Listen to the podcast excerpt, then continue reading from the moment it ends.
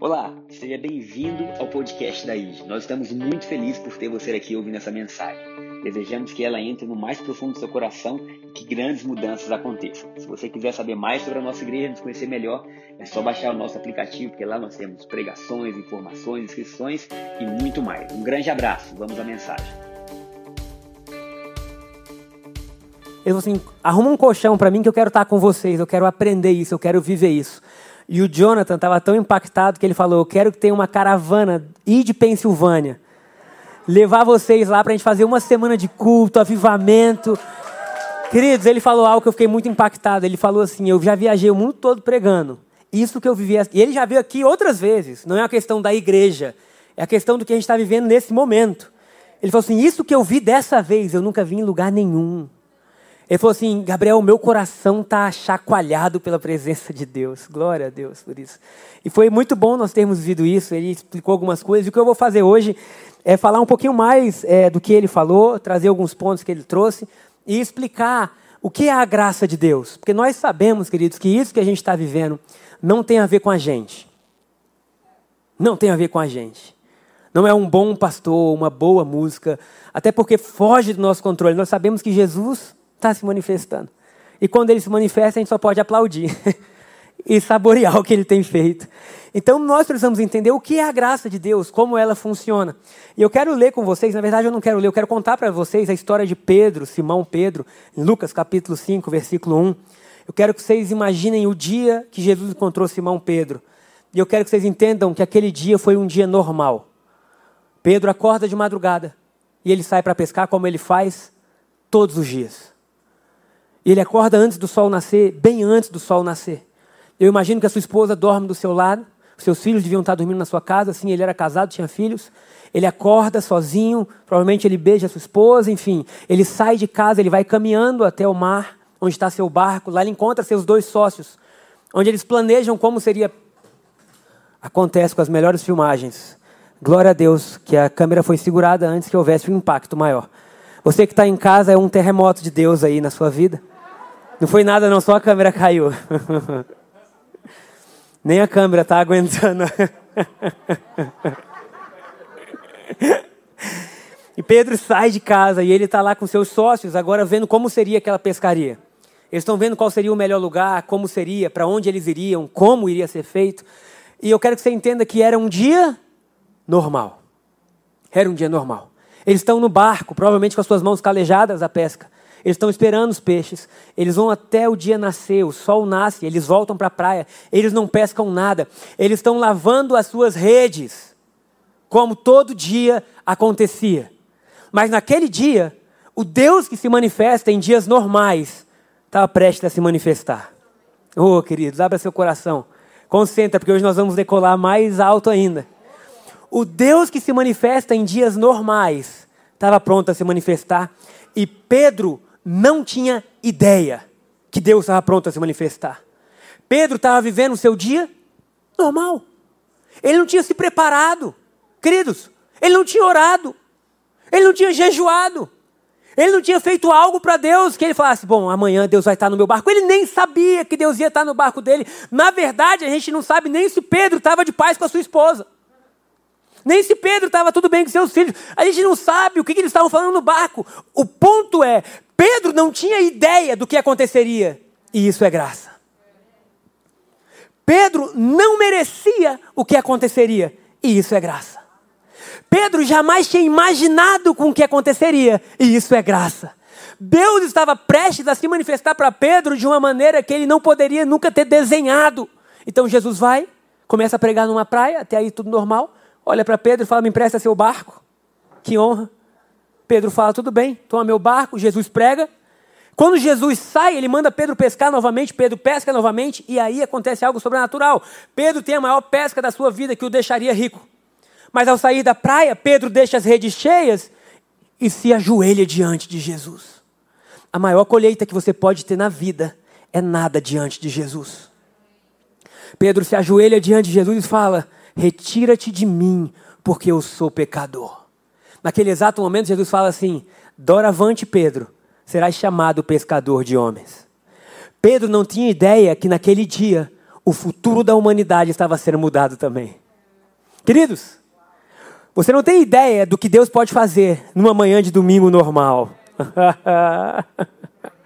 você acordou, arrumou seus filhos para vir, porque esse tanto de criança não é possível. Você veio no carro, botou na cadeirinha, deu o café da manhã, tudo normal, mas de repente há uma hora da nossa história que aquilo que é normal é revestido de glória. E a gente não sabe entender porquê, a gente não sabe o que aconteceu, a gente só sabe que o nosso coração responde de uma maneira diferente. E agora Pedro está ali se inclinando diante de Jesus sem saber que Pedro no céu nunca tinha sido reconhecido como pescador. Pedro no céu era conhecido como transformador de história. Oh, glória! A vida normal de Pedro, para Pedro era normal, no céu era, isso é só um estágio, porque há algo maior vindo. Eu quero te dizer nessa manhã: tudo que você viveu antes de Jesus se manifestar é só um estágio, há algo maior vindo. Se falassem para Pedro naquele dia que colocaria os enfermos quando ele saísse de casa, para sua sombra se projetar sobre eles, eles serem curados, Pedro não acreditaria. Se naquela manhã, no jornal do dia, saísse Pedro, você vai ser usado para que todo mundo gentil conheça Deus. Ele dizia, nunca. Se falasse que Pedro viveria o que ele viveu, ele não acreditaria. Queridos, eu quero deixar bem claro isso. A graça vai te levar a viver coisas maiores que um dia você acreditou. A graça vai te levar a lugares maiores que um dia você acreditou. Pedro mereceu? Não. Pedro se preparou? Não. Então por que, que aconteceu o que aconteceu? Porque Deus estava começando a mostrar quem Ele era. Um Deus que presenteia sem a gente merecer. Sem a gente pensar, sem a gente imaginar. E aí está Pedro, um, um camarada comum, que a partir de agora vai viver coisas extraordinárias. A história de Pedro, depois que encontrou Jesus, foi muito superior.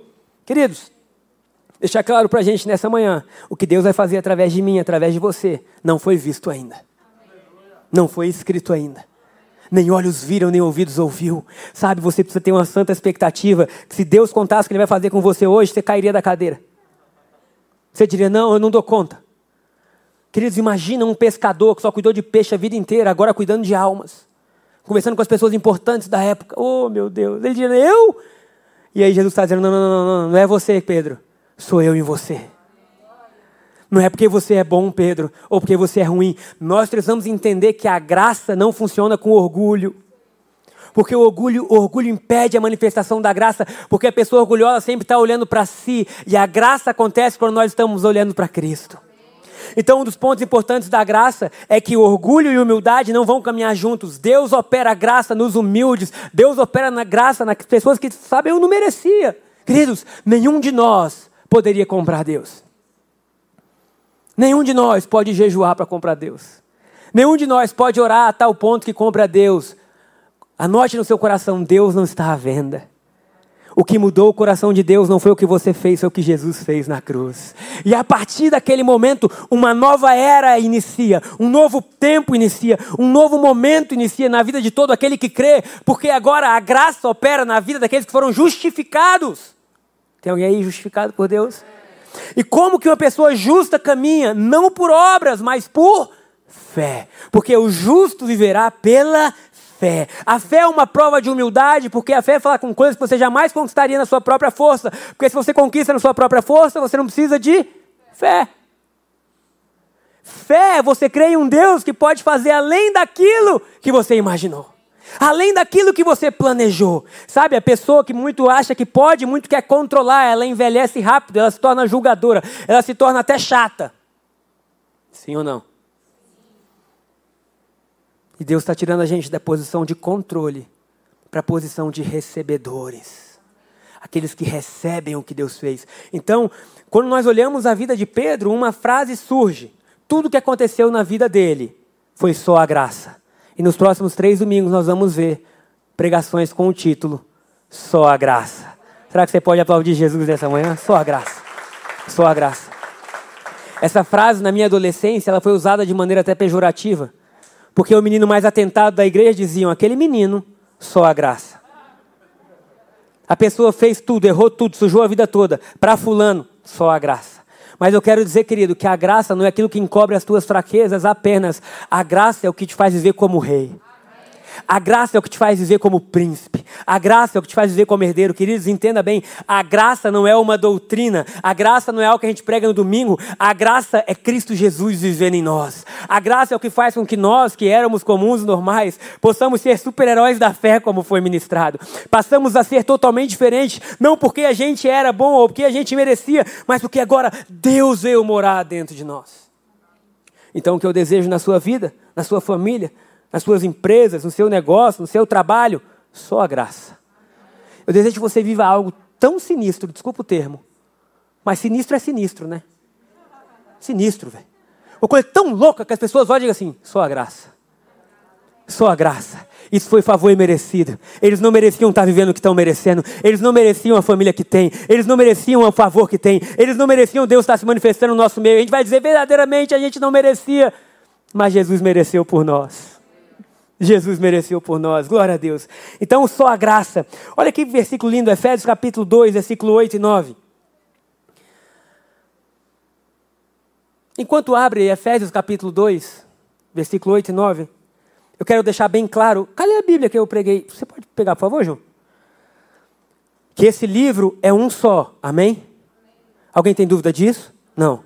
Mas ele é dividido em duas partes: em velha aliança e nova aliança.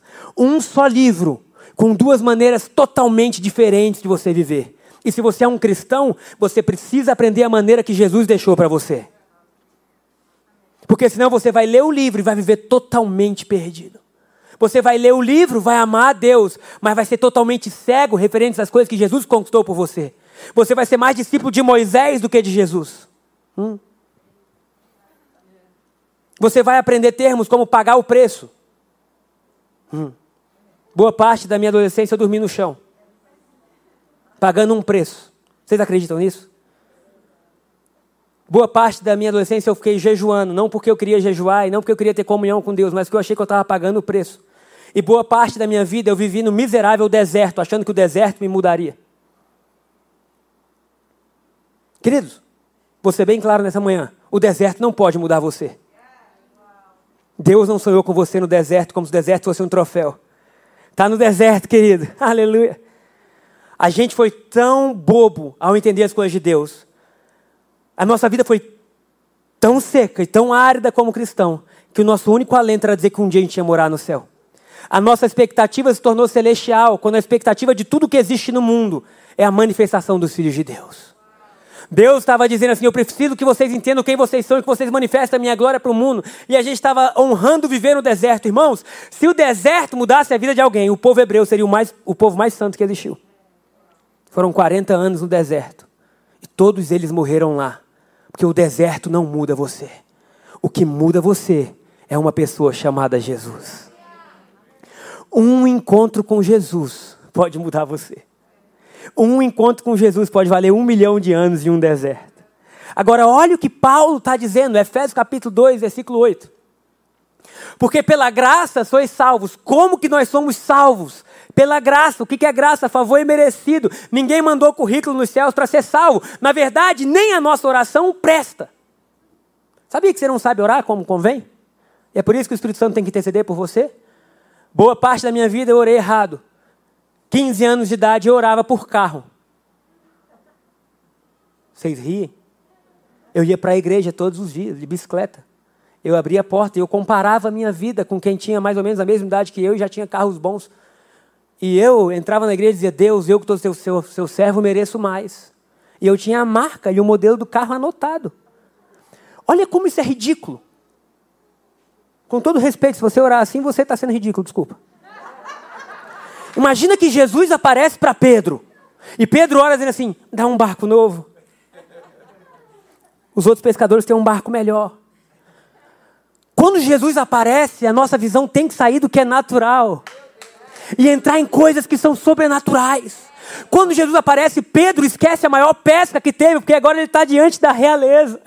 Ele está diante do Rei do Universo. Ele esquece tudo que ele teve um dia para dizer: Eu te seguirei para onde você for, Jesus. Queridos, eu quero deixar algo claro nessa manhã. Se Jesus está aparecendo para a gente, se prepare, a nossa oração vai mudar. Você não é aquilo que você tem, nem aquilo que você vai ter. No céu você é conhecido pelo que você é, filho de Deus e herdeiro. Então o deserto não pode moldar a gente, queridos. Com todo respeito a Shaila, a minha oração desde 14 anos era para casar. Deus me ouviu. Glória a Deus por isso. Mas veja bem, coisas que eram naturais e momentâneas roubavam o meu privilégio de ver Jesus. O que Deus quer falar conosco hoje, não é errado você pedir coisas, errado é as coisas terem seu coração. Porque ele diz assim: buscar em primeiro lugar o reino de Deus e a sua justiça. Busca Jesus, olha para Jesus, e todas as demais vos serão acrescentadas. Todas as demais vos serão acrescentadas. Duas pessoas estão crendo. Nós vamos ser chocados essa manhã. Se você não sair daqui com umas três dúvidas, esse culto foi ruim. É bom ter dúvida. Vai ler, vai estudar a Bíblia. Nós temos o um livro do mês chamado Vivendo na Superabundante Graça de Deus, que te ajuda a entender mais a graça. Querido, na minha infância eu aprendi os dez mandamentos. Hum. E eu decorei também.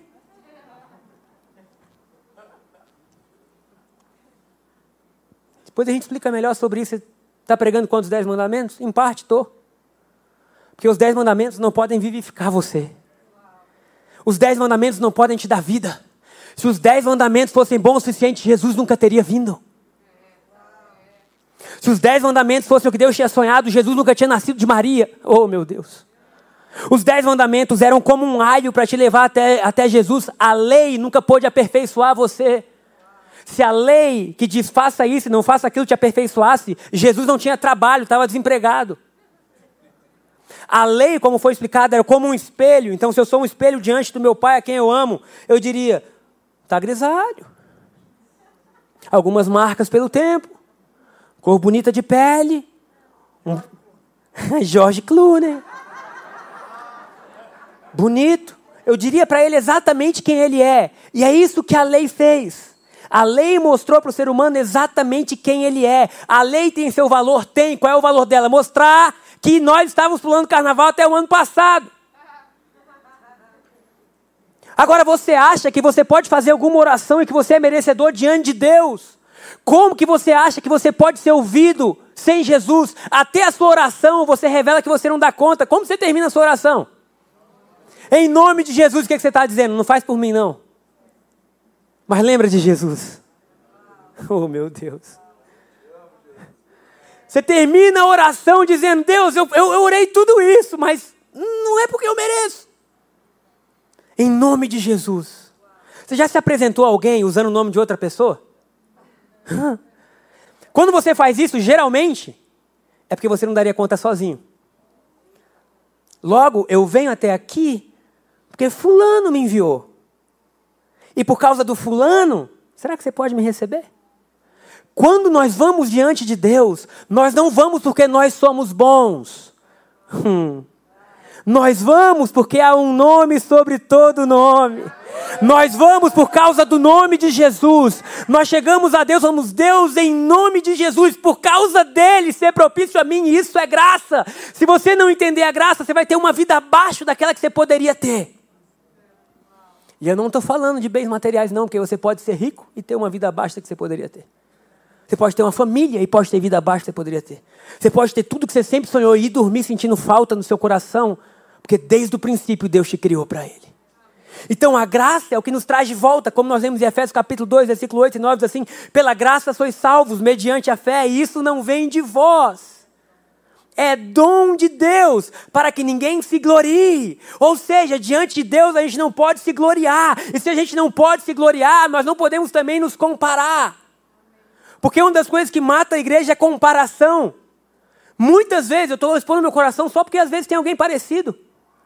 Eu já chorei de alegria e tristeza quando alguém era abençoado. Porque eu dizia, por que, que Deus está agindo assim na vida do fulano, sendo que sou eu que estou jejuando?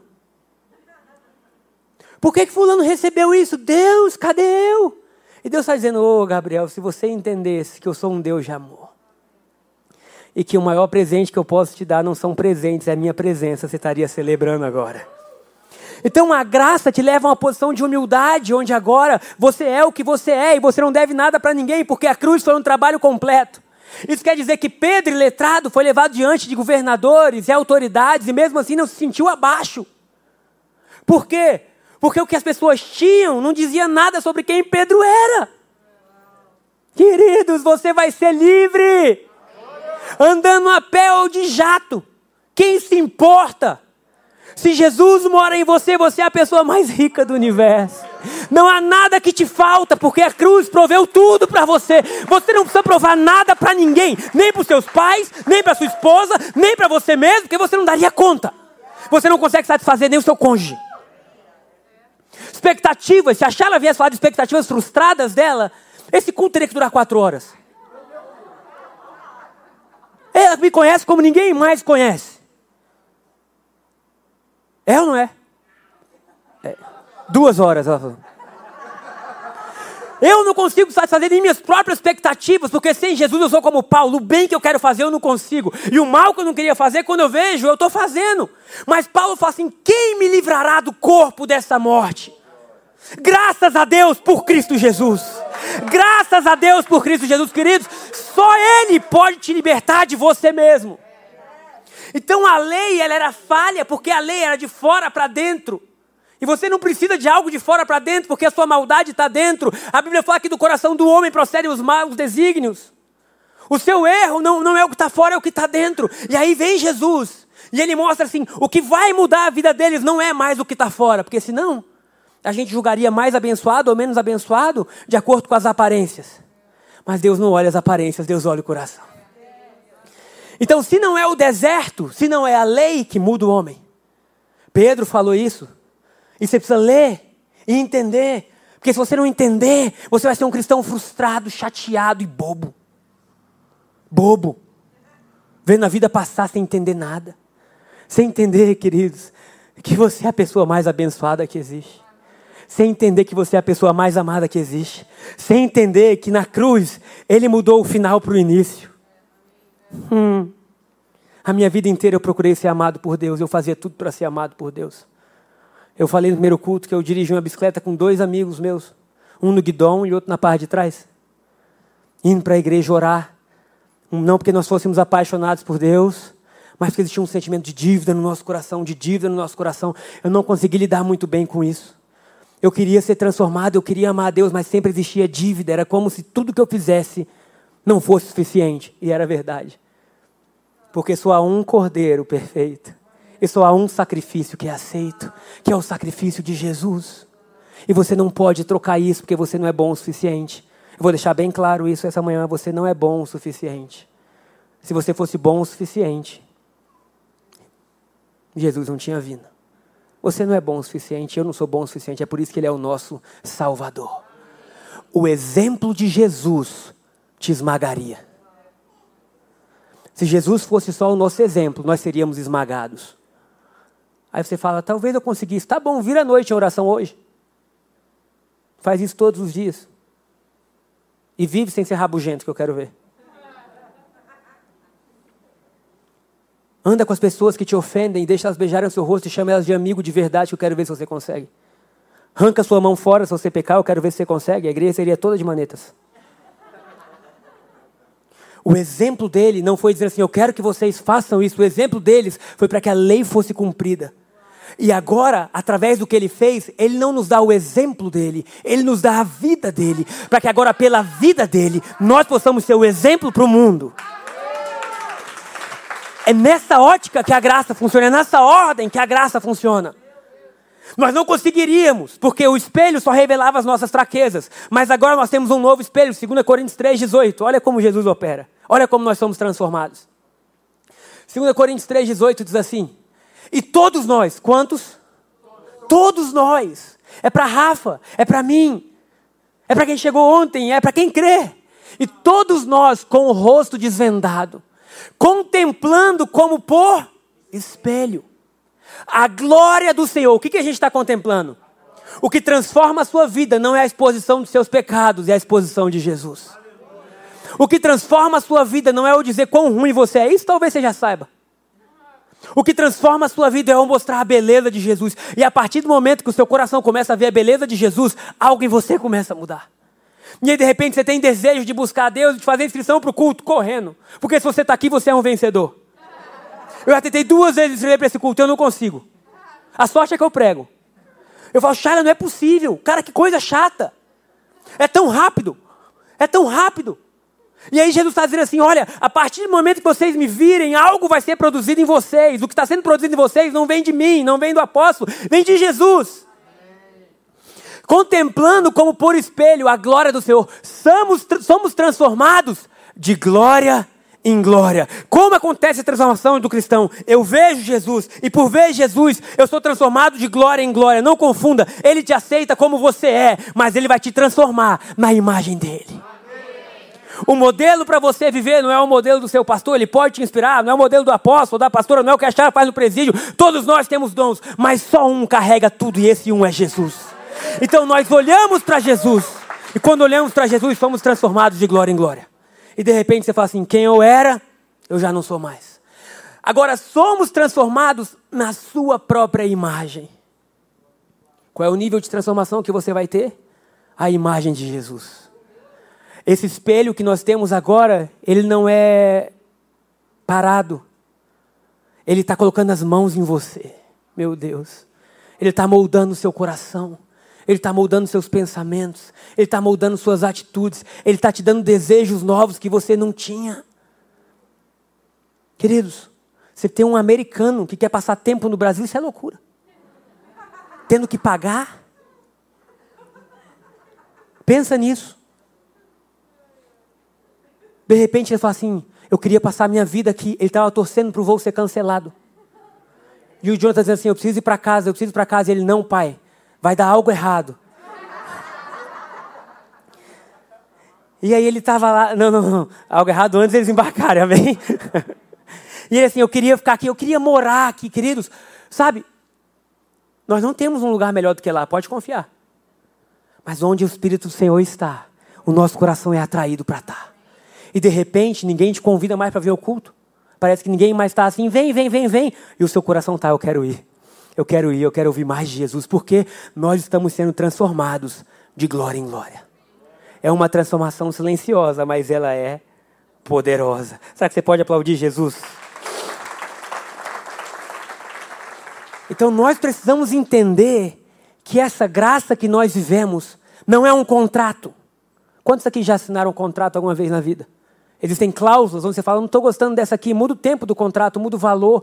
Um contrato você negocia, uma aliança é inegociável. Uma aliança você ou aceita ou você não aceita. Casa comigo? Caso mais. Não, não, não, não. É o pacote completo, querido. Casou, casou. Estamos juntos. Quando nós falamos de aliança, nós estamos falando algo que nós não podemos mudar. Oh, meu Deus a aliança que nós estamos vivendo, ou nós vivemos na nova aliança ou na antiga aliança, e você não pode acrescentar nada. Em Apocalipse fala, ai daquele que acrescentar um tio, ou tirar algo. Por quê? Porque a aliança não se muda, a aliança se recebe ou se rejeita. E Deus não fez uma aliança com você. A cabeça fritando. Não, não, não, é verdade. Deus não tem aliança com você. Minha vida inteira eu dizia, Deus tem uma aliança comigo. Ah, é? Quando foi feita essa aliança? Quando foi feita a aliança? Eu pergunto para vocês. Ah, a aliança foi feita na cruz. Você estava vivo aquela hora, abençoado? Não, você não estava vivo, nem o seu pai, nem sua mãe estava vivo. Logo, a aliança de Deus não foi feita com você. Você fala, ai, Jesus, misericórdia, misericórdia nada, ufa, porque você quebraria a aliança. E quem quebra a aliança tem que morrer. Logo, a aliança de Deus, a nova aliança, não foi feita com você, foi feita com Jesus. É por isso que ela é inquebrável. Ai, meu Deus. É por isso que ela é inalterável. É por isso que todo aquele que crê no Brasil, na Etiópia, hoje ou daqui a mil anos, pode receber. Logo, se a aliança não foi feita comigo, como que eu participo? Crendo. A partir do momento que você crê, a Bíblia fala que o sangue de Jesus está em você. A partir do momento que você crê, você nasce de novo. Ou seja, a aliança não é com você, mas você é fruto dela. Tentar deixar claro. Meu pai não tem aliança comigo. A aliança que ele tinha foi feita com a minha mãe. Dá para entender? E por causa da aliança deles, eu nasci. Eu mereci? Eu mereci? Não. Quem aqui mereceu nascer? O nosso nascimento é dado de graça. Quem aqui podia falar, eu mereci nascer, eu mereci ganhar a corrida? Você é lento até hoje. Agora, quando Deus se une a Jesus na cruz e Jesus fala: Pai, em tua mão entrego o meu espírito, está consumado. Jesus estava dizendo: Eu sou o cordeiro perfeito, eu tenho a aliança perfeita. Agora, todo aquele que crê em mim nasce na família. Glória a Deus! Isso quer dizer, queridos, é bom demais, sabe? Aí tem gente que fala: Esse evangelho é fácil demais. É! É fácil demais. E se você quer viver a lei, volta lá atrás e muda para Israel. Você vai ver o que é difícil. Os jejuns são difíceis. Você se purificar é difícil. Você tem que passar dias dentro de água para tirar a, impureza. E aí Jesus fala assim: agora eu lavarei os seus corações com meu sangue. Eu tirarei as impurezas dele. Com a água nós cantamos misteriosa água viva misteriosa água viva. Aquela mulher foi encontrar Jesus no poço. E ela falou assim: Você não tem como tirar a água daí. Jesus falou: Mulher, se você soubesse quem fala contigo. Se você soubesse que eu sou a misteriosa água viva, você me pediria de beber e você nunca mais teria sede, porque na aliança que eu estou criando, aqueles que vêm a mim não passam sede, não porque eles têm água, mas porque eles sabem que de mim flui. aleluia. Então, se nós entendemos, pensamos que é fácil, é verdade, o Evangelho é boas novas, é porque nós estamos olhando só para a gente. Mas se você olhar para Jesus, você vai ver que essa aliança custou caro. É fácil para você porque foi muito difícil para Jesus. O nosso rei nu exposto numa cruz sendo chicoteado, com a sua cabeça desfigurada, sangrando e pingando, para nos purificar, para nos lavar. As pessoas que dizem é fácil demais, não entendem que o sacrifício já foi feito e que porque o sacrifício foi feito, nós temos vitória. Nós não estamos dizendo que é só fácil demais, nós estamos dizendo sim que existia um preço para ser pago e esse preço foi pago. E a partir de agora, a gente vive uma vida não desregrada, porque o fruto do Espírito está em nós.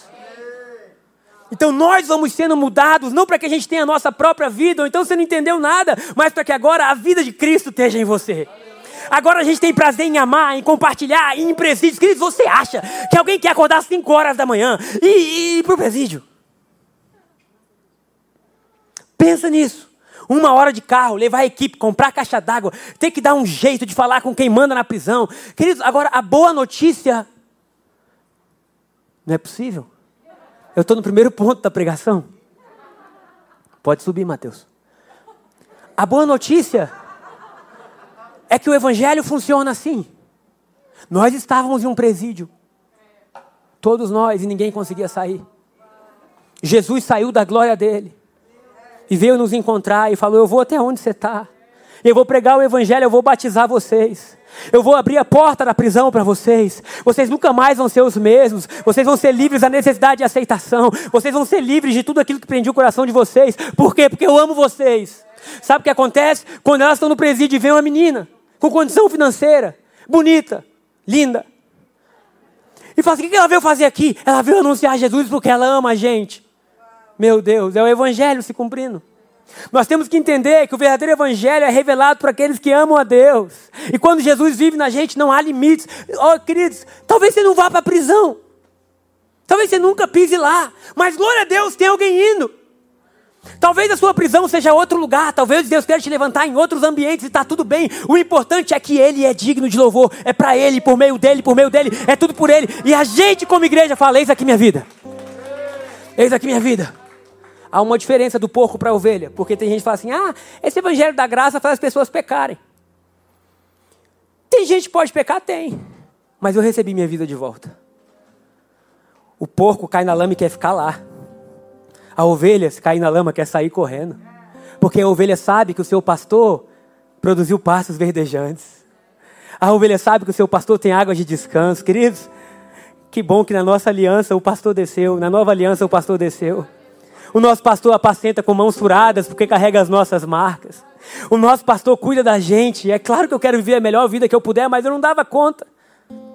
É por isso que a graça é o oposto daquilo que a gente viveu a vida inteira. Meu irmão, a graça é o oposto do que você viveu a vida inteira. Não vai ser fácil você entender, não vai ser fácil você receber, não vai ser fácil você compreender, mas a partir do momento que você começar a ver o mistério da cruz, algo sobrenatural é produzido. Eu estava com o Josh e os meninos, meus filhos, brincando. Um só fala inglês, os meninos só falam português. Você precisava ver a luta que era. Esses meninos jogando bola. O Josh falava, fall! O Lucas, quê? O Josh, what? E ele ficava assim, traduz, traduz, traduz. O cérebro não conseguia entender. Por quê? Porque era uma nova linguagem. Eles tinham tido uma linguagem a vida inteira e agora eles estavam se deparando com algo novo. A graça é uma nova linguagem de Deus para você. Você. Você nasceu aprendendo. Se for bom, ganha presente de Natal. Se o boletim for bom, você tem. E é o que vivemos aqui embaixo. Naturalmente é isso, não tem como mudar muito, não. Se for um bom funcionário, você é promovido. Isso aqui. Mas quando nós falamos assim, é uma linguagem diferente. Deus está dizendo assim: se prepara, porque você vai, ser, vai, merecer, vai receber mais do que você merecia. Se prepara, porque eu sou melhor. Então, a, a lei tem tanto para falar, querido, e agora? A lei te dava um salário. Olha essa coisa, um salário. Quantos aqui recebem salário? Você faz algo, você recebe o equivalente daquilo. A lei te dava exatamente o que você merecia. Então você trabalhou bem, está aqui o teu salário. Nada mais, nada menos, é o teu esforço. Aí vem a graça e fala: não te dou salário, eu te dou promessas. Meu Deus. E essas promessas não são equivalentes ao que você pode fazer, mas à bondade de quem prometeu, como a gente aprendeu. A promessa de Deus é tão grande que ela só está limitada ao próprio Deus. Olha que coisa linda. Um te dá salário, o outro te dá promessas. Eu queria poder ir no futuro e visitar o que a gente viveu, eu ainda não consigo. Jesus não fala tudo de início, porque eu acho que a gente cairia no chão de medo. Se ele mostrasse para onde a gente iria, o que a gente faria, a gente choraria de pavor, dizendo: Como? Mas eu tenho certeza absoluta que eles têm promessas sendo liberadas para nós nessa manhã. Existem promessas que a gente nunca trabalhou por elas e estão chegando sobre nós nessa manhã. Então a graça é o que te capacita a vencer o pecado. Ela não é um contrato, ela é uma aliança. Ou você aceita ou não. Hum. Por fim, eu vou chegar ao fim para a gente poder louvar, porque a gente precisa cantar. Extasiado e maravilhado eu fico a ouvir teu nome. Porque é isso que a graça produz. Produz algo que a gente jamais conseguiria. Jamais conseguiria. Eu preciso só terminar com, com essa comparação entre Moisés e Jesus. Porque a lei, ela seguia princípios e ela te dava o equivalente ao você obedecer esse princípio, que é bom. Como, por exemplo, honra teu pai e tua mãe, você vai ter vida longa sobre a terra. É bom ou não é, gente? Viver muito, viver bem é bom. Mas aí vem Jesus e promete não apenas vida longa, mas vida eterna. Tem comparação? A lei pode chegar até um ponto, a graça. Moisés, quando foi receber a antiga aliança, ele passou 40 dias em cima de um monte, orando e jejuando. A Bíblia fala que existiram sinais, existiram trovões, relâmpagos, raios. O cenário era tão assombroso que ninguém teve coragem de subir. Depois que Moisés desce, depois de 40 dias, ele desce com duas tábuas. E ele fala assim: essas são as tábuas da lei. Vocês devem seguir por elas. Externo, está ali uma norma, você deve seguir ou não. E foi isso que o povo viveu durante milhares de anos. Vem Jesus também. Ele também sobe um monte. Ele não passa 40 dias lá, pelo contrário, ele passa a viração da noite de sexta-feira. Ele é entregue como sacrifício perfeito, completo. Naquele dia o sol escurece o dia que era dia se torna noite devido ao tamanho dos pecados que estavam sendo colocados em Jesus. A escuridão estava lá. Ao vencer, como nós vimos durante a semana, ele desce no Hades e liberta todos aqueles que estavam lá, dizendo: Vem para fora, porque eu sou o caminho, eu sou a verdade, eu sou a vida. Mas mais do que isso, ele volta para os discípulos e ao invés de entregar novas leis, ele sopra sobre os discípulos. O que a lei deu em tábuas, Jesus os entrega pelo Espírito. O que a lei deu como uma norma externa, Jesus agora entrega com um sopro. Um sopro que não está mais fora, um sopro que está dentro da gente, um sopro que nos inspira. Em Gênesis capítulo 2, versículo 7, está isso, por favor. A Bíblia nos mostra como a gente foi formado. Olha o que ela fala, Gênesis 2, 7. Então o Senhor Deus formou o homem do pó da terra e soprou em suas narinas o fôlego de vida. Na nossa criação, nós recebemos um sopro de Deus que nos fez viver. o pecado roubou esse sopro. E porque não tínhamos o sopro, não tínhamos inspiração, não tínhamos vida, as leis foram dadas para conter uma criatura caída. Mas quando Jesus entrega o seu corpo como sacrifício, cumpre todas as coisas, ele sopra sobre nós novamente. Agora ele sopra o Espírito dizendo: onde vocês forem, ele vai estar dentro de vocês. O que vocês forem fazer, ele vai estar ajudando vocês a fazer. Vocês nunca mais vão estar sozinhos. Vocês nunca mais vão ser órfãos. E por fim, Salmo 33. Foi o que eu li no primeiro. Você tem aí Salmo 33, versículo 6. Diz assim: Mediante a palavra do Senhor foram feitos os céus e os corpos celestes pelo sopro da sua boca. Sempre que Deus sopra, Ele está criando. Tudo foi criado porque Deus soprou. Quando Jesus pagou e falou: Eu vou criar uma nova aliança, eu vou dar a eles uma nova aliança, Ele soprou sobre nós. Quando Ele sopra sobre nós, Ele estava dizendo: Eu estou criando para vocês um novo mundo. Eu estou criando para vocês um novo mundo. Eu estou criando para vocês um novo mundo. Queridos, quando o Espírito Santo vem, eu termino aqui. Ele nos dá dons e frutos. O que nós estamos vivendo, às vezes, de alguém orar por você e revelar a sua vida. O Josh, no primeiro dia, ele entrou aqui na igreja. E ele falou assim: O que está acontecendo aqui? Ele sentiu uma atmosfera. Com cinco minutos aqui, alguém veio para ele orou por ele. E eu não sei como, mas escreveu a vida dele inteira. Cara, em cinco minutos na igreja, ele caiu no chão chorando. E ele falou para mim assim: Aquela mulher falou minha vida toda. São dons do Espírito Santo. Deus dizendo assim: Eu te amo. Eu vi tudo que você passou, tudo que você viveu. Eu sei aonde eu vou te levar. Crê em mim, porque eu sopro sobre você o Espírito Santo. Então, queridos, que sobre a sua vida seja só a graça. Seja só a graça.